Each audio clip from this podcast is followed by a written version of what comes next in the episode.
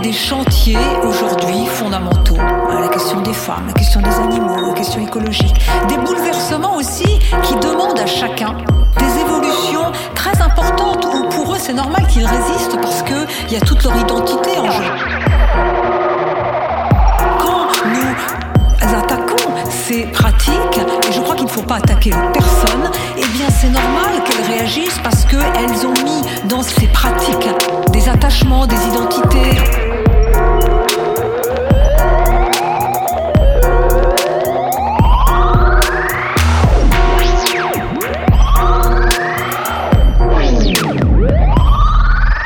Il n'y a pas d'évolution majeure sans un remaniement profond de ces représentations qui ne sont pas seulement abstraites, qui touchent l'identité, la manière dont les gens se pensent. Et toutes les questions sur l'écologie, la cause animale, le féminisme touchent au cœur de notre humanité, la place que l'on accorde à autrui. La place que l'on accorde à autrui.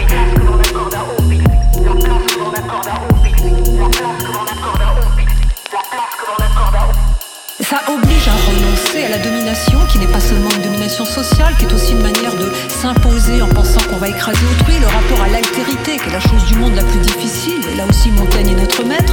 Bon, donc du coup, tout ça, ce sont des chantiers importants, on ne peut pas les ouvrir sans précaution à l'égard de ceux qui ne sont pas d'accord avec soi, on ne peut pas aussi non légiférer et avancer sans prendre en compte les divergences des opinions et